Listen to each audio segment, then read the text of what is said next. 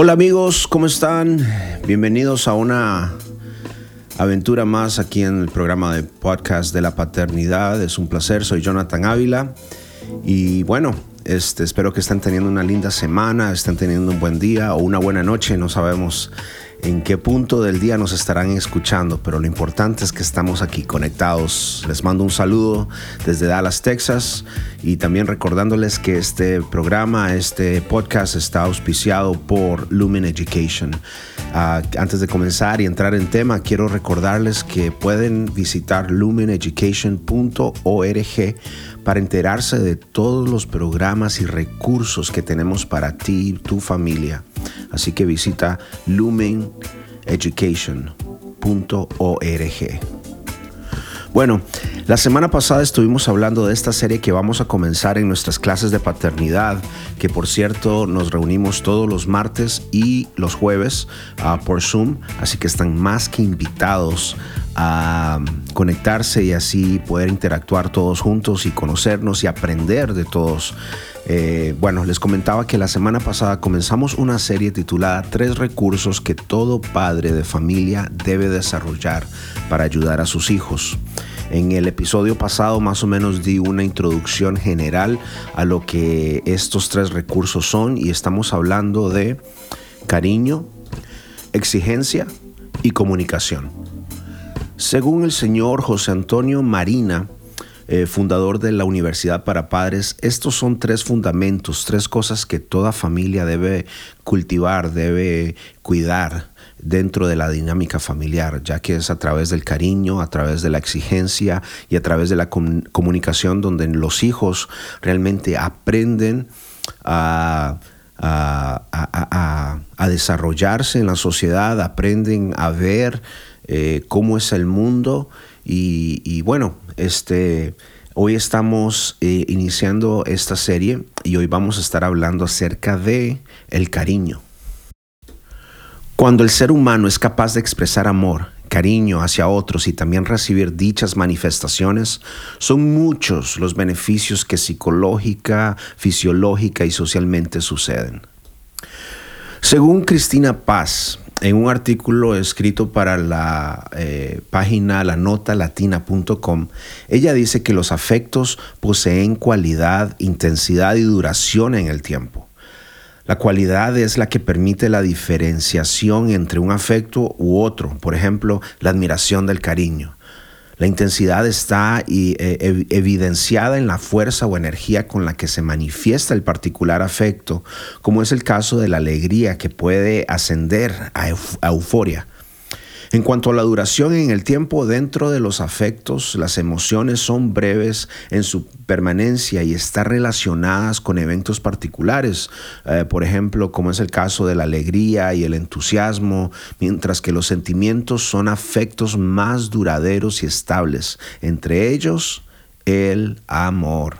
Fíjese qué interesante, estimado oyente. La expresión de afecto está influida por cultura, contexto y momento de vida. Esto me llamó la atención, que la expresión de cariño está influida por nuestra cultura, contexto y momento de vida. Es interesante ver eso y considerar cómo nuestra cultura ha afectado nuestra forma de expresar cariño y amor a nuestros hijos. El ser humano posee la capacidad de, expresar afecto siendo este moldeado en gran medida por el ambiente que le rodeó como persona, información y de allí. O sea, estamos hablando de...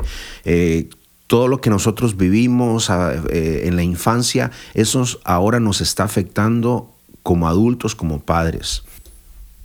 La experiencia de recibir afecto es tan temprana para el ser humano que éste la recibe desde antes de su nacimiento. En su proceso de gestación ya le son expresadas manifestaciones de cariño y aceptación. Posteriormente, al nacer, su vulnerabilidad hace proclive la recepción de expresiones de cariño físico y cuidados, acompañados de todas las emociones desarrolladas y acumuladas por la espera y los deseos de interactuar con el ser procreado. dichas manifestaciones recibidas se traducen en un reservorio de experiencias efectivas perdón, afectivas que si bien se olvidan, son el antecedente del posterior patrón de intercambio afectivo del niño en sus padres, dice Cristina Paz. Dice ella más adelante que en la medida que la interacción afectiva se evoluciona y el niño va tomando conciencia de ello, se va desarrollando en él la experiencia de ser valorado, apreciado, cuidado, querido, es decir, sentir y pensar que es un ser importante para sus padres y otros familiares. Dicha experiencia afectiva se retroalimenta con sus propias reacciones y respuestas afectivas, estableciéndose progresivamente su modo de expresar los afectos. En todo caso, de la experiencia de recibir afecto se desprende la capacidad de expresarlo. El experimentar afectos, tanto receptiva como expresivamente, agrega a la experiencia del niño riqueza emocional desarrolla su estima, su autoconcepto positivo, le provee habilidades en las relaciones con otras personas, le proporciona seguridad emocional que luego traduce en fortaleza y control de sus emociones y le evita los potenciales peligros existentes cuando por carencia de experiencias afectivas se hacen personas susceptibles a ser lastimados, a lastimarse de diversas maneras. Así que podemos ver que nuestra expresión de afecto, de cariño, de amor hacia nuestros hijos, hacia nuestra pareja, es de suma importancia, amigos. Por eso eh, en esta ocasión quiero hablar de eso. Entonces, ¿cómo, cómo le expresamos cariño a nuestros hijos? ¿Cómo le expresamos amor a, nuestros hijos? Me llama la atención que en este artículo que les leí, que ya escucharon, que es nuestra cultura moldea eh, nuestra forma de expresar amor. Un ejemplo, por, lo menos generalizando nuestra cultura latina, este, los hombres, por lo general, eh, hablando tradicionalmente, eh, no somos o se nos enseña que el hombre debe ser serio, tosco, distante, no expresar mucho amor, no dar mucho, no es de dar muchas caricias, Supuestamente eso es lo que la cultura nos ha enseñado por mucho tiempo. Sin embargo, al ver todo lo positivo que puede generar el afecto de mi parte hacia mis hijos, creo que vale la pena considerar hacer cambios ah, en mi forma de ver la vida, en mi forma de pensar. Ahora, también este párrafo o artículo hablaba acerca de la cultura, pero también hablaba de nuestra forma de ser, porque no todos los niños son iguales. Creo que usted eh, puede estar de acuerdo conmigo en eso, ¿no? Tenemos, este, por ejemplo, mi hija mayor eh, es una niña muy eh, afectuosa, le gusta las caricias, le gusta que, que este, en las noches la duerma, haciéndole que, cariño, caricias. Mi hija menor tiende a ser un poquito más independiente en ese asunto de la, eh, del afecto. Lo que a ella le gusta es que juegue con ella, que, que eh, juegue físicamente de, luchas, que me tire con ella a la cama y comencemos a luchar y que ella gane el juego. Ah, eh, son diferentes formas de que ellas piden afecto. Y por eso en esta ocasión quiero hablarles de eh, un tema muy interesante que tal vez existe dentro del, mundo de las parejas y que son los cinco lenguajes del amor. Interesantemente hay cinco lenguajes eh, que toda persona eh, está más, tiene más afinación. Dentro de esos cinco lenguajes hay uno o dos que somos más atraídos por ellos y que nuestra pareja es más atraída por ella o que nuestros hijos, en este caso, en este contexto del podcast, que nuestros hijos eh, les gusta más. Por, les acabo de dar el ejemplo de mi hija mayor con mi hija menor. A mi hija menor le gustan más los juegos físicos, el contacto físico. Eh, a mi hija mayor le gustan más las caricias. Entonces, de eso se trata este, este tema eh, eh, y es sacado de una teoría de un consejero matrimonial llamado Gary Chapman.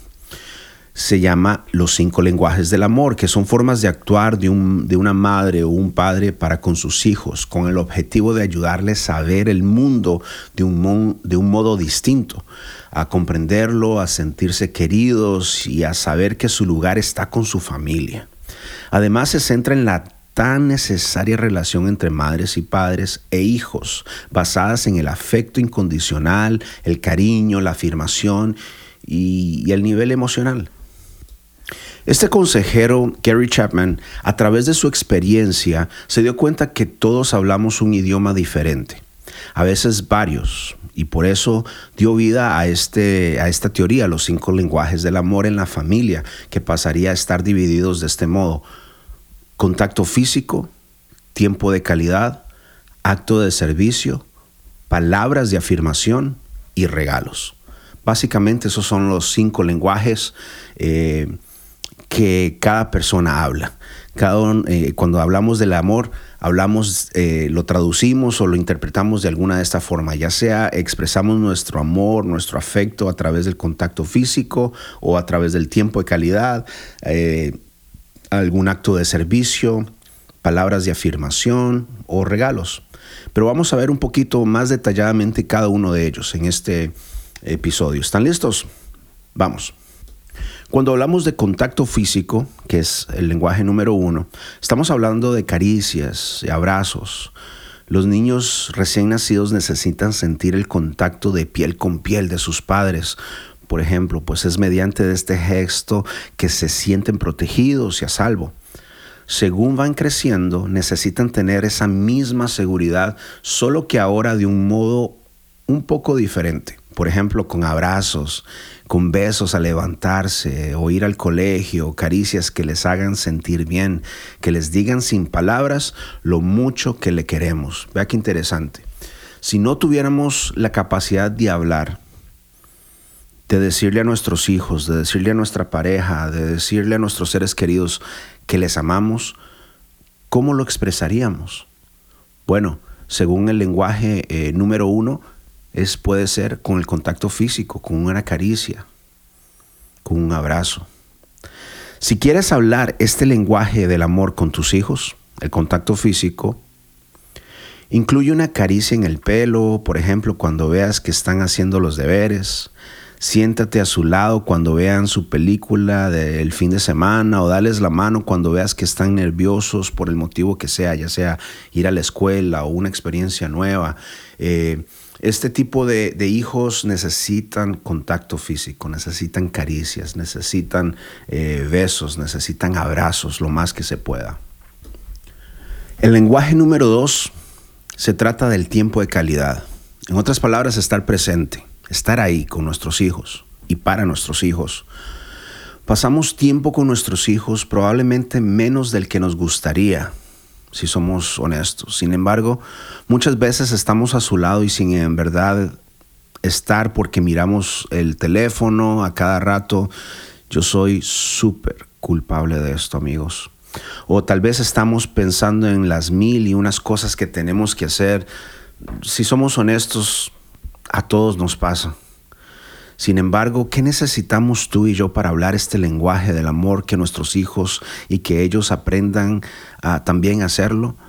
Pues estar a su lado, compartir cosas con ellos, escucharles, preguntarles qué tal les ha ido el día, cómo estuvo la escuela, cómo están sus amigos, qué hay de nuevo, qué están pensando, llevarles a clase de karate, por ejemplo, o a clases de fútbol, eh, qué sé yo, eh, pasar tiempo con ellos.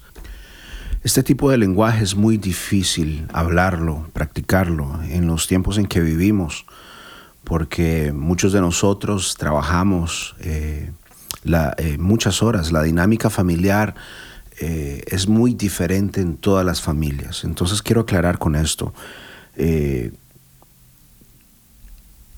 es tiempo de calidad, no tiempo de cantidad sí hay que ser conscientes y, en mi opinión, intencionales en el pasar tiempo con nuestros hijos. Pero también no quiero caer en eso que tal vez otros consejeros o otras, eh, no sé, en otros lados tienden a, sacar mucha, a, poner mucha culpa sobre nosotros los padres porque trabajamos mucho. Eh, eh, lo que quiero decir es considera tu dinámica familiar y trata de encontrar tiempo dentro de tu familia. ¿A qué me refiero? No puedo dar ejemplos concretos de decir, ustedes tienen que desayunar juntos, por ejemplo, porque tal vez tu trabajo te requiere que estés a las 4 de la mañana, 5 de la mañana, eh, ya en la, fábrica, en, eh, manejando en el freeway, en la compañía, pero tal vez pueden cenar juntos, tal vez pueden almorzar juntos, qué sé yo. O sea, lo que quiero dar a entender es que no importa la dinámica familiar que tengan, el ritmo de vida, lo primordial es sacar tiempo, hacer tiempo no importa eh, qué parte del día. No sé si me estoy dando a entender. Espero que sí. Entonces recordemos, es tiempo de calidad, es estar presente. Con, cuando estemos ahí, ya sea en el desayuno, en la cena, en el almuerzo, en la tarde, los minutos, las horas que tengamos para nuestros hijos, realmente estemos ahí. Y seamos conscientes e intencionales en eso. Bueno, el tercer lenguaje del amor es el siguiente, es un acto de servicio. Un acto de servicio significa cuidar del otro. ¿Qué niño o niña no necesita que sus padres le demuestren a diario que se preocupan por él o por ella con gestos en lugar de decírselo solo de palabra? Ninguno, ¿verdad? lavar y doblar su ropa, hacerles la comida, comprarles zapatos nuevos porque a los otros se han quedado pequeños, eh, recoger su cuarto. Son cosas tan del día a día que muchas veces se nos olvida que lo que decimos a los hijos con ellas son, estoy aquí, mamá y papá te cuidan. Qué interesante, qué, qué, qué no difícil, pero que es interesante buscar ese balance, porque a la misma vez queremos enseñarle a nuestros hijos eh, responsabilidad, queremos enseñarle a nuestros hijos este, independencia, ¿no? Y muchas veces obligamos a, nuestros hijos a, limpiar su cuarto, a lavar su ropa, pero debemos de también mantener ese balance, que qué bonito sería que nuestros hijos vengan de la escuela, eh, tal vez vienen, y obviamente vienen cansados, y encuentran el cuarto limpio. Eh, es, un, es un sentimiento bonito. Yo me acuerdo cuando estaba niño, ¿no? Eh, ya a veces llegaba yo y decía, ven, tengo que ir a limpiar el cuarto y de un pronto a otro mi mamá ya lo había limpiado, había tendido la cama. Eh, son actos interesantes que me, hacen, que me hacían sentir este, amado, que me hacían sentir cuidado. Así que en este lenguaje tratemos de buscar ese, ese, ese balance, ¿no? Entre independencia, entre delegar responsabilidades, pero también darles a entender a nuestros hijos que nosotros estamos con ellos y para ellos y que estamos cuidando de ellos. El próximo lenguaje es palabras de afirmación. En otras palabras, reconocimiento, elogios. Los niños, al igual que sucede con nosotros los adultos, necesitan que reconozcamos lo que hacen bien, que les valoremos, que les digamos, perfecto, así es. Por eso es que palabras y frases como, qué bien lo haces, ah, me siento orgulloso de ti, tú has aprendido mucho, tu examen te va a salir genial, estoy positivamente. Si has estudiado, te va a salir bien. Eh, son formas eh, de expresar eh, nuestra afirmación hacia ellos. Pero como sabemos que las palabras no lo son todo y que este lenguaje del amor es tan especial que también se habla con letras escritas, pues por darte unas sencillas ideas o sugerencias, podemos también dejarles una notita con una frase de ánimo podemos hacer una carita sonriente en la pizarra o en su cuarto o escribirles una, una carta con unas bellas palabras de amor eh, con unas palabras de confianza o de orgullo y dejarles eh, y dejárselas en, un rincón de la casa, que se las encuentren dentro de la mochila, dentro de la, de la maleta, del bulto, no sé cómo le llamen en su país, y, y, que ellos se encuentren, se den la sorpresa de que mamá o papá, sobre todo papá también, que muchas veces somos poco expresivos en esa área, eh, qué lindo que nuestra hija, nuestro hijo este, encuentre una carta de papá, una carta de mamá que digan, mi hijo, estoy orgulloso de usted, eh, tú puedes, que tengas un excelente día en la escuela, eh, estoy pensando en ti, etcétera, etcétera. Es, es, un, es un lenguaje muy bonito de practicar. Y el último, que estoy seguro es el lenguaje que también disfrutan muchos niños, son los regalos, son los detalles físicos y emocionales.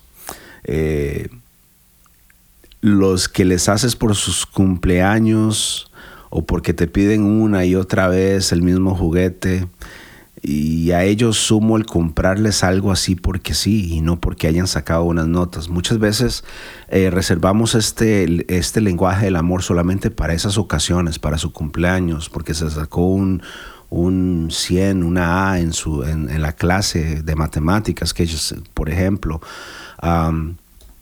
Sería interesante practicar este lenguaje del amor, eh, de los regalos, sin que haya una, un motivo específico como los que acabo de decir, un cumpleaños, un aniversario, qué sé yo, sino de que de la nada le compremos un juguete, le compremos algo que le haga sentir especial.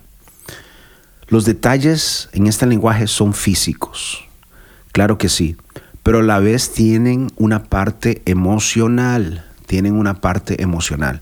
Se trata de algo de mí para ti, porque te quiero, porque quiero que te sientas feliz.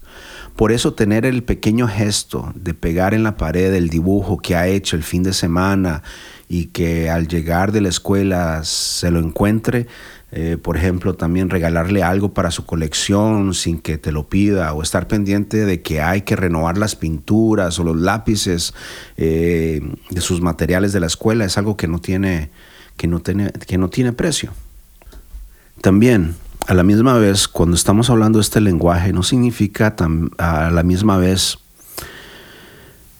regalos caros, gastar el dinero en ese sentido, sino que tiene que ver también el lado emocional, que sean regalos también significativos. No necesariamente tiene que ser el PlayStation, no necesariamente tiene que ser, este, no sé, la última bicicleta que está de moda. No, no, no, no.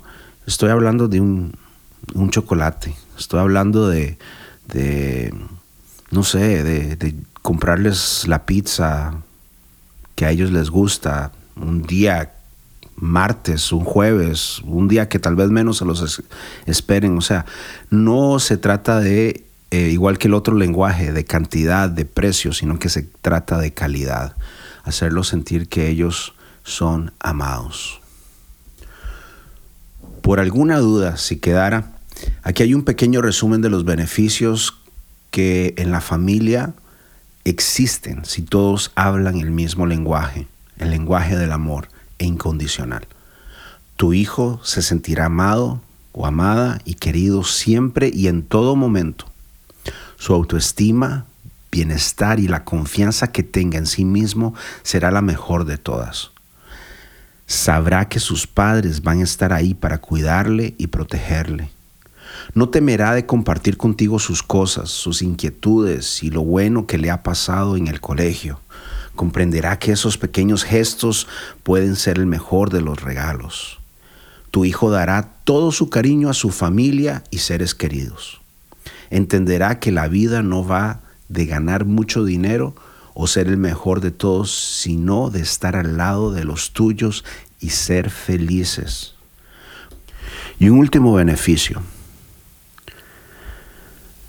Cuando tu hijo siente ese lenguaje del amor, recibes el lenguaje del amor. A través de ti, tú estás sembrando, estarás invirtiendo en tu generación, en tu descendencia. Porque tu hijo está aprendiendo a recibir amor y a la misma vez está aprendiendo a expresar y dar amor. Y algún día lo que él recibió también lo va a dar, también lo va a entregar a sus hijos, o sea, a tus nietos, a tus bisnietos. Lo que tú estás haciendo en este momento, en el trato de tus hijos, en la dinámica familiar, tendrá un impacto generacional. Y quiero terminar con esto. Cuanto más hables el lenguaje del amor, más natural se volverá Sé que al principio costará porque estar, estaremos eh, luchando y rompiendo con paradigmas, con costumbres culturales, estereotipos culturales, familiares. Tal vez tú no recibiste amor eh, como lo hemos hablado en esta, en esta ocasión.